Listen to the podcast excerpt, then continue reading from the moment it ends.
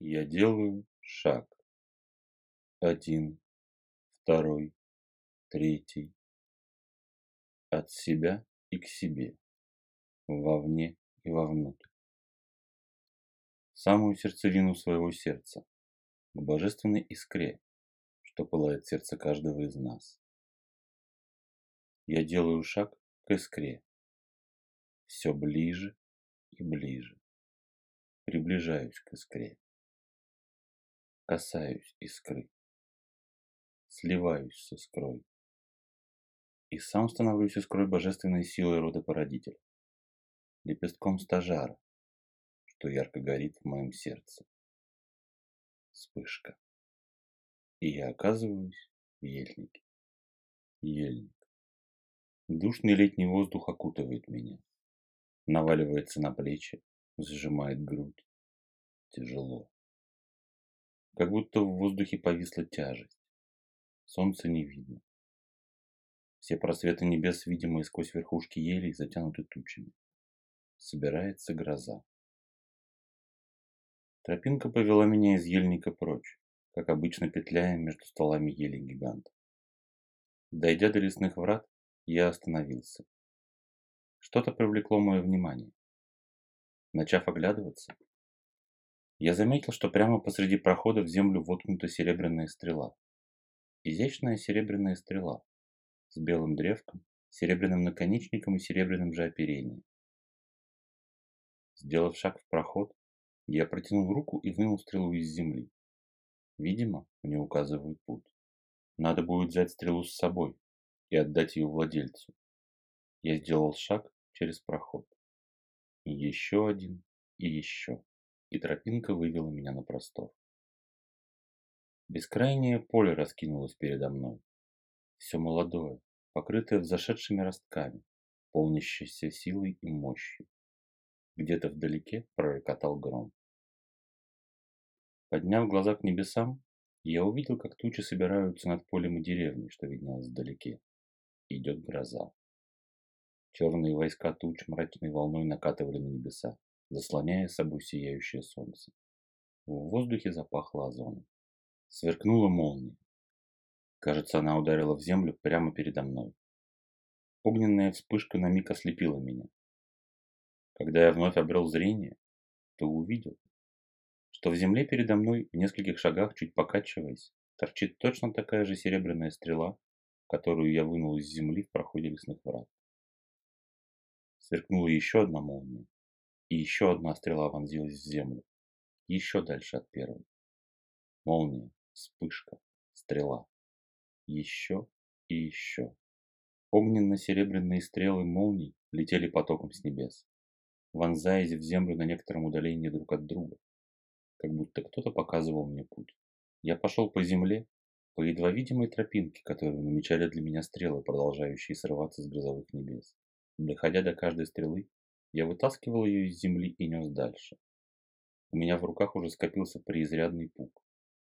Меж тем, тропинка из стрел привела меня к околице деревни. Последняя небесная стрела мелькнула в воздухе и вонзилась в крыльцо одного из домов. Я понял, мне туда. Поднявшись по ступеням крыльца, я вытащил последнюю стрелу и положил ее в пук, который держал на руках. Пук был настолько уже большой, что стрелы покоились на сгибе моего локтя, как будто я держал младенца на руках. Подняв руку постучать, я на мгновение замер. И тут же гигантская зорница озарила собой все небеса. Грянул гром такой силы, что казалось, небеса разорвались прямо у меня над головой. Хлынул ливень. Вода сплошным режущим потоком изливалась на землю. Молнии били, не переставая. В этот момент дверь избы сама собой растворилась внутрь, как будто приглашая меня войти. Я вошел, остановился на пороге, поклонившись дому и хозяевам. Поднял глаза и стал осматривать высокую чистую горницу с печью посредине. Справа, меж печью и окном, висела детская люлька, и по придвинутому к ней табурету я понял, что кто-то только что укачивал и успокаивал младенца. В каждой воительнице живет прежде всего женщина-мать. Женщине не свойственно брать в руки оружие. Женщина – это мир и очаг, дом и уют. Но если защитить некому, то женщина легко и смело преображается в воительницу, бросаясь на защиту своей семьи и детей. Раздался в горнице женский голос. Я оглянулся. За мной в двери избы вошла девушка, держащая на руках младенца. Что-то показалось мне неправильным, и не сразу я понял, что девушка одета в доспехи и пластинчатую юбку, у пояса короткий меч, за плечами колчан и серебряный лук, что сиял в свете почти беспрерывно бьющих молний. Девушка подошла к люльке, положила младенца, отстегнула меч, сняла лук с колчаном и села тихонько покачивая люльку. Я низко поклонился, представился и спросил. «Как твое имя, дева-воительница?» «Я Дива Додола, защитница младенцев и материнства, дарующая женщинам силу защитить своих детей в час тяжкой нужды. Сила моя дарует удачу и в этом, и во всех других начинаниях славных. Как я уже сказала, женщине не свойственно оружие. Ее суть – хранить мир, обустраивать быт и ждать своего супруга. Но жизнь часто распоряжается по-другому. Тебе говорили уже, что женщина не может перестать быть матерью. Глубоко в своем сердце она чувствует связь с каждым из своих детей. И они всегда, во все времена и в любом возрасте навеки останутся для нее детьми. И женщина пойдет на все, чтобы защитить своих детей. Так устроена жизнь. Человеческие дети рождаются слабыми. У вас долгий период роста, взросления и набора сил, пока вы станете способными позаботиться о себе сами. Отец, добытчик и охотник, не всегда рядом, чтобы защитить и оберечь. Кто же остается? Остается только мать, как последняя защитница, надежда и опора младенца в колыбели. Женщина, в первый раз взяв на руки беззащитный пищащий комочек, который она родила, проникается этим чувством и потребностью защитить во что бы то ни стало на очень глубоком, инстинктивном, почти зверином уровне. И несет это чувство сквозь всю жизнь. Но тут и кроется ловушка, не задача матери вести за ручку по жизни великовозрастное чадо, как бы того не хотелось. Как бы не хотелось уберечь его на пути и уберечь от всех тягот и преград. Задача матери – воспитание. Сначала защита, потом защита и воспитание. Вернее, мать должна так развиться в сознании и любви своей, что само понятие защиты младенца должно перейти у нее в понятие воспитания младенца и ребенка. Потому что правильное, верное воспитание, которое поможет выходящему в мир человеку усвоить условности и правила современной ему реальности, и будет одной из лучших защит, что мать может дать своему дитя. Зачастую это сложно. Мало кто из матерей может победить в себе страстную, почти животную привязанность к своему ребенку, потребность оберегать его, защищать его и всегда быть рядом с ним.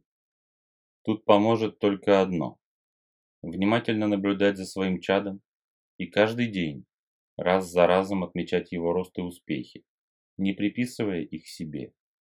Не «как я хорошо ему помогла и воспитала», а «какой мой ребенок молодец, сам встал, сам пошел, сам сделал, сам достиг».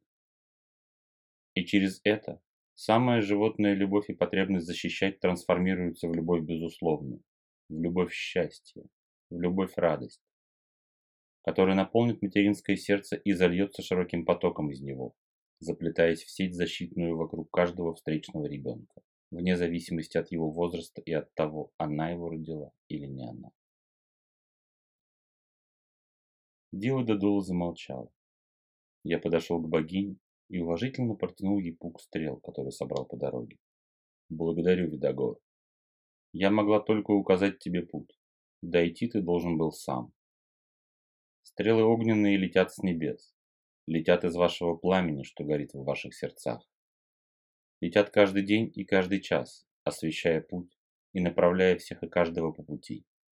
И стрелы эти – огненные искры вашего духа, что растет в мощи своей и из искорки вырастает в ревущее пламя, способное давать освещающие путь искр. Растите, ни минуты не останавливайте свою работу духа. Богиня замолчала. Дива Додола встала от колыбели, подошла ко мне и развернула меня к двери под локоть, чуть подтолкнула. Тебе уже пора. Твои собственные дети ждут тебя. Я сделал шаг за порог. Образы стали таять, и я открыл глаза в своем теле.